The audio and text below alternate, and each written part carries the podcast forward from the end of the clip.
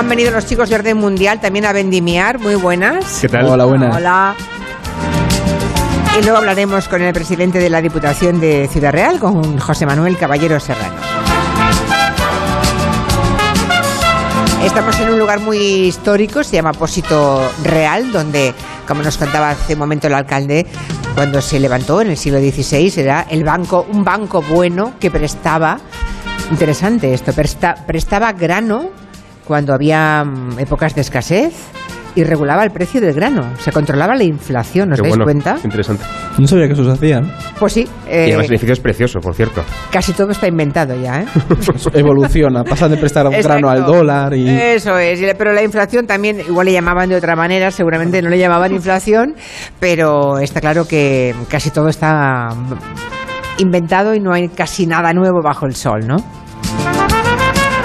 Los que me vas a hablar de la mutua, tienes Sí. cara de hablar de la mutua. Sí, claro, existe el pósito para regular el precio del grano y existe la mutua que te baja el precio del seguro. ¿Qué a te ver, parece? convéncenos, va. A ver, tienes que llamar a tu compañía de seguros y le dices dos cositas. La primera, hombre, es que me ha subido el precio del seguro, aunque yo nunca he dado un parte. Y la segunda, yo me voy a la mutua. Así que ya lo sabes, si te vas a la mutua con cualquiera de tus seguros, te van a bajar el precio, sea cual sea. Llama ya al 91 555 5555 y cámbiate. Por esta y por muchas cosas más, vente a la mutua. Consulta condiciones en mutua.es. Cada jueves tenemos un repaso a la política internacional con orden mundial. Seguramente han visto mm, varias ocasiones tanto a Blas Moreno como a Eduardo Saldaña en televisión, de modo que ya. ¿Conocían sus caras ya o no? Sí, ¿no? Sí, dicen, ya, os han visto mucho. Cuando yo os vi, casi nadie os había visto No aún, teníamos, ¿eh? yo creo que llevábamos pocos... Yo no tenía barba, creo, cuando nos conocimos. No. No, Blas sí, Blas. Ibas con un pantalón corto y con aro. Sí, sí, sí. Bueno, el caso es que vamos a hacer un repaso de política internacional. Si los aquí presentes queréis consultarle cualquier cosa, hacerle cualquier pregunta de ámbito internacional, yo creo que os atrevéis. Pasa, pasa alguna cosita en el mundo últimamente, ya saben, hay algún, Cualquier algún duda, de lío. verdad. Cualquier duda- sin problema y si no lo sabemos también decimos, oye, esto no lo sabemos, lo investigamos y la semana que viene lo decimos. Lo importante es eh, decir que no sabes algo cuando no lo sabes. Sí. Eso es lo que es decente, es la actitud intelectual decente ah, y no aparentar saber de todo, ¿verdad? Pero con eso contamos, así son eh, los chicos de orden mundial. Antes de empezar, como siempre, planteamos una pregunta para que jueguen con nosotros los oyentes ¿eh? a través de la, la encuesta que hacemos en Twitter, a ver si aciertan o no la pregunta. ¿Qué, qué pregunta planteamos? Esta es curiosa, es bastante divertida. Eh, como estamos en tierra de vino, la pregunta va por ahí, ¿vale? Como no sé si sabrán los oyentes que todas las botellas de vino superiores a 3 litros y hacia arriba tienen nombres de reyes bíblicos o de zonas de Babilonia, Asiria, etcétera, ¿no? Las que tienen más de 3 litros. Sí. Hay botellas de más de 3 Sí, litros. hasta 30 litros. Ah. es una locura. Son cosas de exposición, probablemente, no para consumo así habitual, y tienen nombres de reyes de Judea, de Asiria, etcétera, ¿no? Vale. Entonces, la pregunta es, ¿cuál de estos tres reyes de la época no da nombre a una botella de vino de estas grandes? ¿Vale? ¿Qué son? Matusalén, Roboam y Aminum. Matusalén, Roboam y Aminum. No es fácil esta vez. Yo confieso que yo he elegido la respuesta y antes de entrar le he dicho a Blas, es esta, me dice, no, Edu, es la otra. Y digo, es verdad. O sea, me he. No hay yo forma de mismo. intuir nada. Esto No, es no, es complicada. es a voleo. A voleo, es ¿no? curiosa, es curiosa. Bueno, pues... Y luego explicamos la historia. eh, Vale, luego los que quieran participar en la encuesta de Twitter ya ah, veremos si aciertan o no, aunque sea así a voleo como estamos comentando. ¿Qué habéis aprendido esta semana de política, de cosas del mundo? A ver. Pues yo he estado leyendo mm, sobre la muñeca Barbie estos, estas semanas por una cosa que estamos eh, preparando y he aprendido que la muñeca Barbie viene de una muñeca que salió en la Alemania de los años 50 de unas tiras cómicas para adultos. O sea, de ahí la Ruth, Ruth Handler, que era la fundadora de Barbie, tomó la idea de la muñeca cuando fue a Alemania, pero el origen era una muñeca que se regalaba en despedida de soltero y de broma entre Un poco porno también, ¿o no tanto? era un poco erótica y se regalaba eso, era una tira cómica del, de la- del medio build que todavía existe y no sabía esa historia, pero ya, o sea, hay mucha historia y mucha política detrás de la muñeca Barbie, muy y de ahí muñeca de, para niñas. es Sí, sí, de ahí Sí. acabaron transformando un poco, pero usando ese cuerpo de plástico de Alemania, acabó siendo el éxito que tenemos ahora. Y el nombre viene por la hija de la fundadora, Bárbara se llamaba. Y de Bárbara, Barbie. y de Bárbara Barbie. Ajá. ¿Y tú qué has aprendido, Blas? Pues ya he aprendido que llamamos eh, chino mandarín al idioma chino mandarín porque es el idioma que hablaban los mandarines, que eran los burócratas y los funcionarios del imperio chino. Es decir, es el idioma de la gente que manda. Ese es el, Vale. ese es el significado de la palabra mandarín. Viene de mandare La en lengua latín. de la gente que manda, vale, vale, es curioso. Bueno, pues nada, eh, empezamos con una pregunta que nos han dejado los oyentes. ¿Queréis escucharla? Dale, dale. Venga, vamos a Hay muchas personas que a pesar de estar en contra de, de, por supuesto, de la guerra de Rusia contra Ucrania, dicen que bueno que sí que es ver- ver- verdad que el Zelensky se portaba muy mal con las personas eh, prorrusas del- de la parte del Donbass, ¿no? Lo que ha invadido eh, Putin. Entonces eh, quería saber si esto es- de qué tiene de verdad esto y también quería saber eh, Zelensky antes de la guerra eh, qué, qué comportamiento tenía con respecto a los derechos humanos en su país. Muchísimas gracias. Bueno, es un poco. eh, parece una, una pregunta, eh, bueno, un- inspirado en un rumor bastante prorruso, pero sacando, digamos, cualquier connotación, ¿qué sabemos de Zelensky? ¿Cómo trataba la población ah, rusófona de las zonas ahora ah, ah, anexionadas? ¿Qué sabemos de los derechos humanos por el gobierno, por parte del gobierno de Zelensky? Hay mucho de lo que tú dices de propaganda del Kremlin en este discurso. Es verdad que se ha exagerado mucho. Eh, para empezar, porque, por ejemplo, Zelensky, en las elecciones que ganó hace, no sé si es 2019 o 2018, fue el más votado en la región prorrusa. O sea, fue el candidato que votó mayoritariamente en la zona de- Bueno, del es este que- de Ucrania. Es que él habla perfectamente ruso, ¿eh? Bueno, es que Sí, es, nativo ruso, de hecho. Es Es, es ucraniano, pero es, de- es- es nativo ruso, ¿no? Eh, sí que es verdad que desde 2014, desde la anexión de Crimea y, el- y la época aquella del Maidán, el gobierno ucraniano en general, no solamente Zelensky, ha dado muchos pasos hacia, digamos, reforzar el nacionalismo ucraniano. Por ejemplo, potenciar el idioma ucraniano frente al ruso o revisar un poco la historia de Ucrania en favor, digamos, del nacionalismo ucraniano. Eso no significa que violen derechos humanos de la gente prorrusa, pero bueno, Bueno, eso es un comportamiento Claro, nacionalista, nacionalista típico. Y ya está, exactamente. típico, ¿no? Y luego sí que es cierto que ya Zelensky, cuando llegó al poder, eh, ahora en la guerra, eh, decidió retirar las pensiones a la gente que vivía en la zona prorrusa, supongo que por miedo a que ese dinero que mandaba el gobierno de Kiev cayera en manos de los rusos, ¿no? Y eso es verdad que a la gente mayor de la zona, pues la ha sumido aún más en la pobreza y en la dificultad porque están en una zona de guerra y encima sin cobrar pensión. Pero eso es lo único así gordo que se ha encontrado. Pero eso después de la invasión. Claro. O sea, ha cortado las pensiones de la gente mayor prorrusa. No, la gente que vive en la zona ocupada. La ce- vale, claro, vale, Claro, vale. supongo que por ese miedo, ¿no? Pero Zelensky, recordaban los oyentes, no era político profesional, venía de ser cómico y actor, o sea que no tiene un currículum pasado de violación de derechos humanos antes de llegar al poder, porque no, no había ejercido antes. Pero de todas formas aquí sí que hay que también indicar que la, guerra de Ucrania tampoco se puede idealizar la situación que había en el propio Ucrania. Ucrania era un país que tenía unos problemas de corrupción bastante severos, eh, la invasión de 2014 generó unas tensiones sociales en esa región y hubo violaciones de derechos humanos, por supuesto, y es verdad que aquí la pregunta se ha referido a Zelensky, pero tendríamos que mirarlo como parte del gobierno ucraniano que ha habido desde 2014, cómo ha evolucionado y qué políticas se han seguido, ¿no? Entonces tampoco, es verdad que los derechos LGTB no estaban muy respetados en, la en el país, se estaban haciendo y se han, estado- se han empezado a implantar cambios para ir poco a poco erosionando eso, pero Ucrania es un país que necesitaba y sigue necesitando muchas reformas internas. De, eso, de hecho, será el gran desafío que tengan una vez el conflicto acabe, reconstruir un país Sí queda país, sí queda país. Sí queda país. que sí, pero, claro. pero como toda la región, son todos Claro. países corruptos, homófobos, bueno, es un problema común. problemas así en Hungría y está dentro de la Unión Europea, imagínate, ¿sabes? Es decir, que eso también hay que, hay que verlo para tener ese marco general de la situación que tenemos y entender la respuesta a la pregunta, claro. Bueno, ayer mismo ah, Putin firmó oficialmente la anexión de cuatro zonas que, que pertenecían y siguen perteneciendo en teórica, ¿no? En, en el orden internacional a Ucrania. Legalmente sí, claro. Ah, legalmente sí.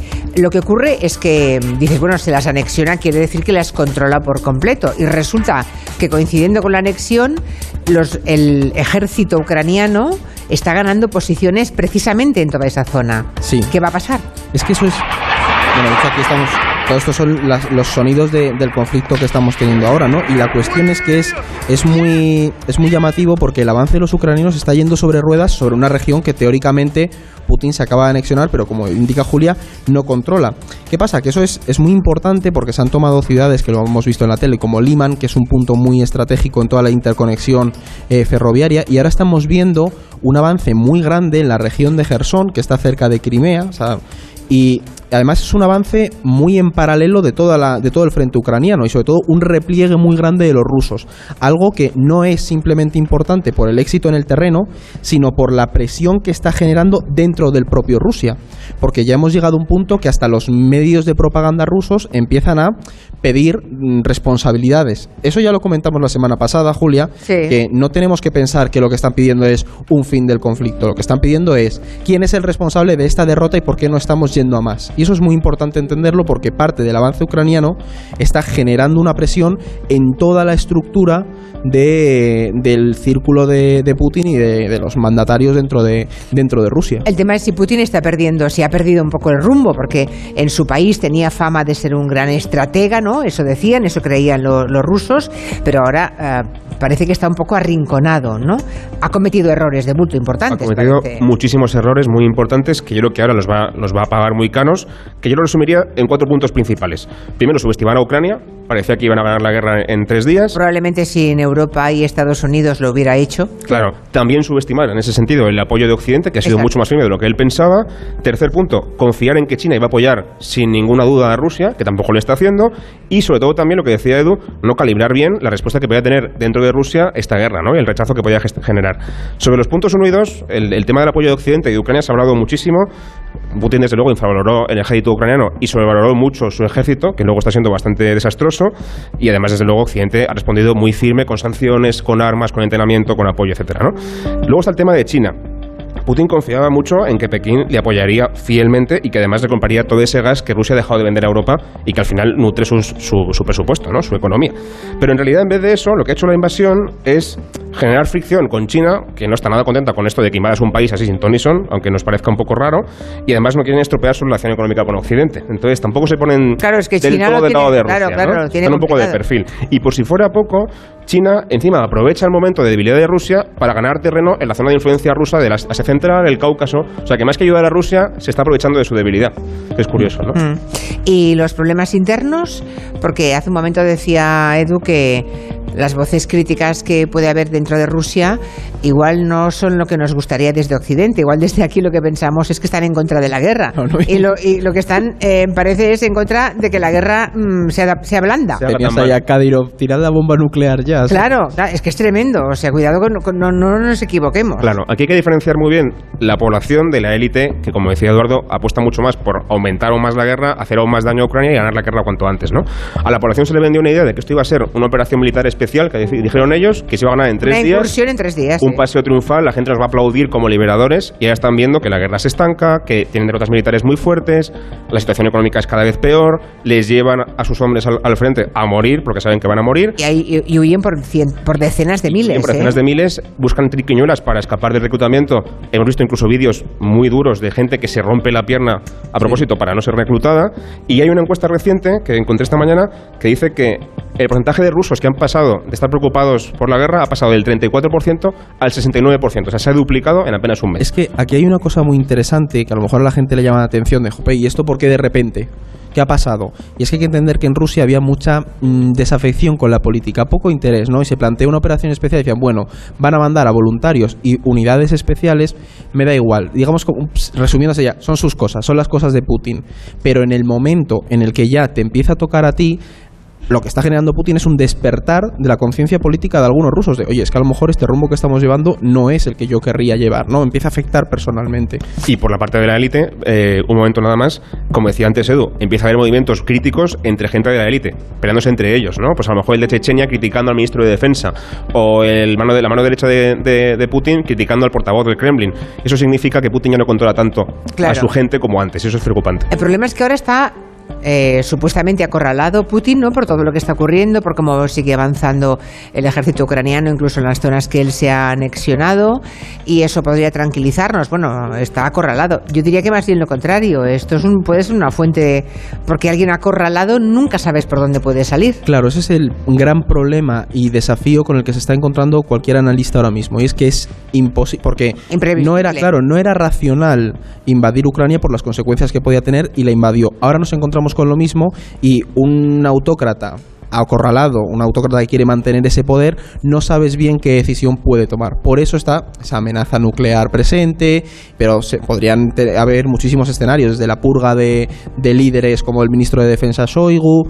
Hay muchas eh, cuestiones sobre la mesa, pero la clave es que una personalidad así, acorralada, es muy, muy impredecible y es el gran reto que tenemos ahora.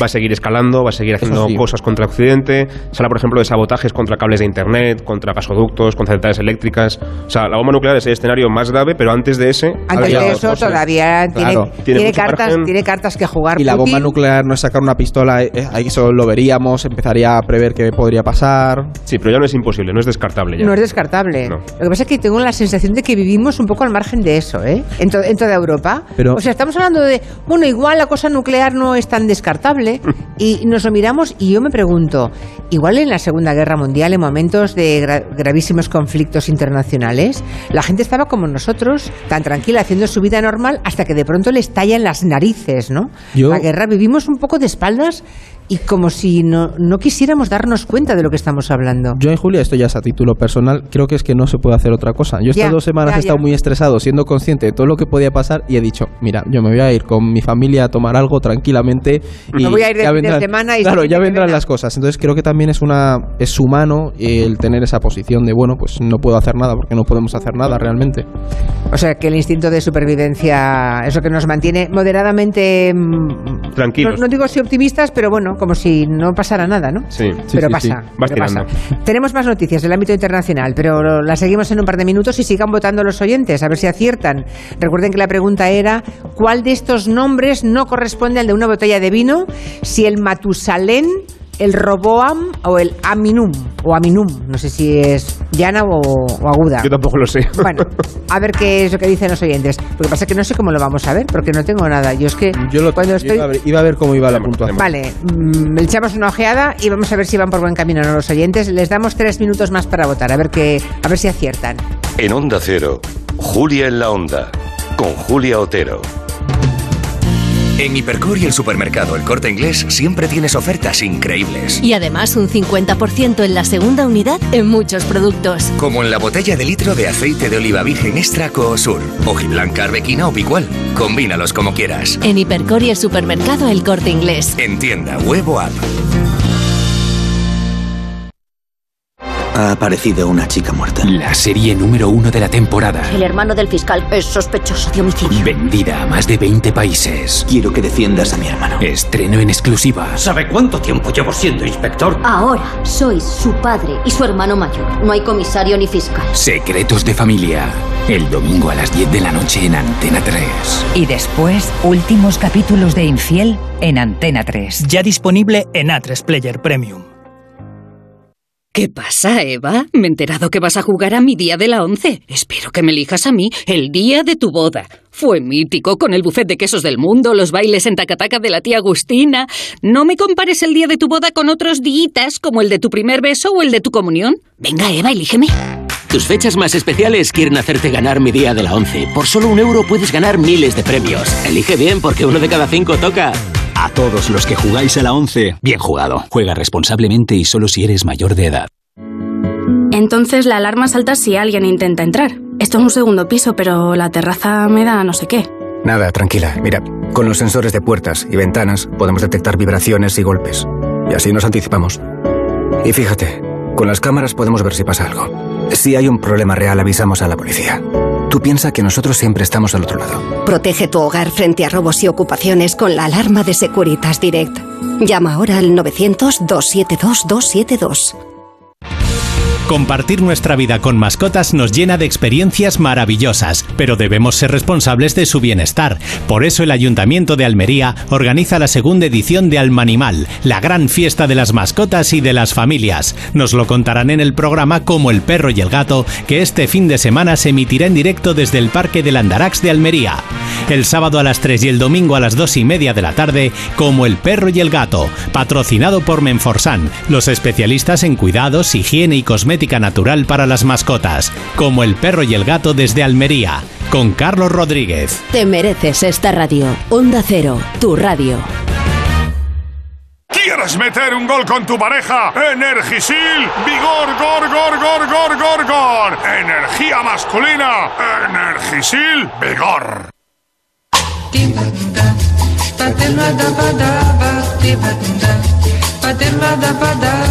De 3 a 7 en Onda Cero, Julia en la Onda. Julia Otero. Pues aquí estamos de lo local a lo universal, desde Campo de Criptana, desde Depósito Real, este edificio fantástico que tantas historias ha vivido, hablando de Bolsonaro y hablando de Brasil, ¿verdad? Lo, lo dicho, de lo local a lo universal. Hay elecciones, hay segunda vuelta. No sabíamos si habría o no segunda vuelta. Bolsonaro ha demostrado estar más fuerte en la primera vuelta de las presidenciales. Parecía que Lula le llevaba, eso decían las encuestas. Había tanta diferencia que yo empiezo ya a sospechar que las encuestas no estuvieran ahí, porque dicen que la demoscopia brasileña suele acertar. Y hablaron de 12 o 15 puntos de distancia y al final se han quedado a 5 puntos. Sí, sí, Pues ahora se lo juega todo Lula en la segunda vuelta. Claro, decir, hecho, mm, el margen de error ya daba una posibilidad de, de victoria de Lula en la primera vuelta y lo que hemos visto, y es creo que lo, lo más relevante, es que Bolsonaro está más fuerte de lo que mucha gente pensaba. Y eso mm, es eh, importante de cara a la segunda vuelta, primero porque Lula tiene un reto muy es a grande. final de mes, ¿no? A final de octubre. Sí, el 30, yo Pero creo, nos ¿no? Quedan, nos quedan, y sobre todo a los brasileños les quedan tres semanas muy intensas, ¿eh? Y va a ser muy, muy, muy tenso porque probablemente todo el bolsonarismo presione muchísimo y movilice la calle porque lo que tienen que hacer es mantener ese voto fiel y atraer a votantes que estuvieran en duda, ¿no? Pero hay otra cosa que hay que destacar y es que estamos viendo eh, parte solo de- del cuadro. Tenemos las presidenciales, Lula y Bolsonaro, Lula tiene posibilidades de ganar, pero en esta primera vuelta también ha habido elecciones en el Senado, al Parlamento y gobernadores. Y ahí el bolsonarismo ha sacado mucho voto y ha sacado unas mayorías ¿Más gobernadores o se tiene más presencia parlamentaria? Mm, Claro, entonces aquí lo que hay que tener claro es, Lula puede tener la presidencia, pero no tiene por qué tener la gobernabilidad de Brasil. Y el fenómeno del bolsonarismo, esa, mm, esa derecha blanca brasileña pro, pro armas y securitizadora, sigue teniendo mucho respaldo.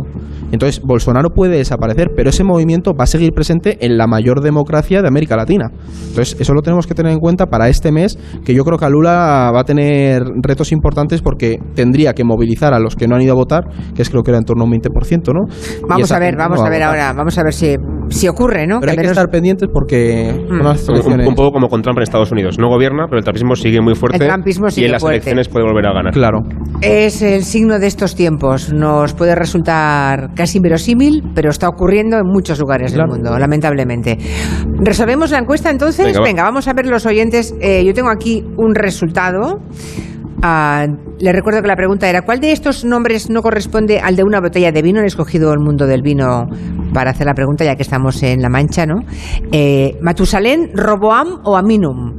Y los oyentes, no sé, ¿lo estás mirando? Creo que está Está casi empatado al 33% están empatados, 30 y los tres, o sea, un prácticamente. tercio, un tercio de, la oyen- de los oyentes han escogido Matusalén, otro tercio Roboam y otro tercio. Así Gana que Roboam con un 35% y el resto 32 y 32. O sea, Sí. es prácticamente un empate. Prácticamente un Esto empate. en Brasil habría sido Lula Bolsonaro prácticamente empatado. Sí. Y la respuesta correcta es Aminum. Es el Aminum. Aminum. Os cuento la historia. Este sistema eh, es un homenaje a Mesopotamia porque allí fue donde se originó la agricultura y por lo tanto también el vino, ¿no? Y esto es una idea de un francés de Burdeos que decidió ponerle a cada una de esas botellas de entre 3 litros y 30 litros que la hay, que deben ser enormes, un nombre de uno de esos reyes o profetas bíblicos. Ahí, por ejemplo, Roboam tiene 4 litros y medio, Matusalén tiene 6 litros, así por ejemplo Nabucodonosor, Salomón y la más grande es Melquisedec que tiene 30 litros. Una botella de... Bueno, no es una botella, eso es una Eso hay que cogerlo con una, con una grúa, no sé. una ¿Cómo te sirves ¿no? eso en la Ah. copa? Bueno, pues nada, ya hemos aprendido. Aminum, a mí me, me hubiera gustado que hubiera sido... O sea, Matusalén sí existe. claro, claro. Es el, el nombre que recibe un tamaño de botella de vino. Ah, pues a mí Matusalén me gusta más. Sí, claro. suena, suena- y más son 6 litros, que suena Ya. para bastante. Sí, Más sí. llevadera. Ya, sí. bueno, Blas Moreno y Eduardo Saldaña, muchas gracias. Gracias a ti, Julia. Buena tarde. En- enseguida estamos. ¿Vais a dar una vuelta por la vendimia o qué? Yo sí se Yo por puede. el pueblo. Si se puede, Yo ponlo tengo sí, que ¿eh? comprar queso. A ver si consigo escaparme y comprar un queso antes de ir. Hombre, es que están en la mancha. no se puede eh, uno ir sin la mancha sin comprar. Lo han pedido, que me matan, no me dejan entrar en casa Ya, si no lo es lo malo que tienen los viajes, que toda la familia de los que nos desplazamos por España se conocen al dedillo las virtudes gastronómicas de cada lugar y entonces nos hacen la carta de los Reyes Magos. ¿no? cual. Hay que volver cargado a casa. Gracias, hasta la semana que viene. Adiós, enseguida estamos con José Manuel Caballero Serrano, el presidente de la Diputación de Ciudad Real. Gracias.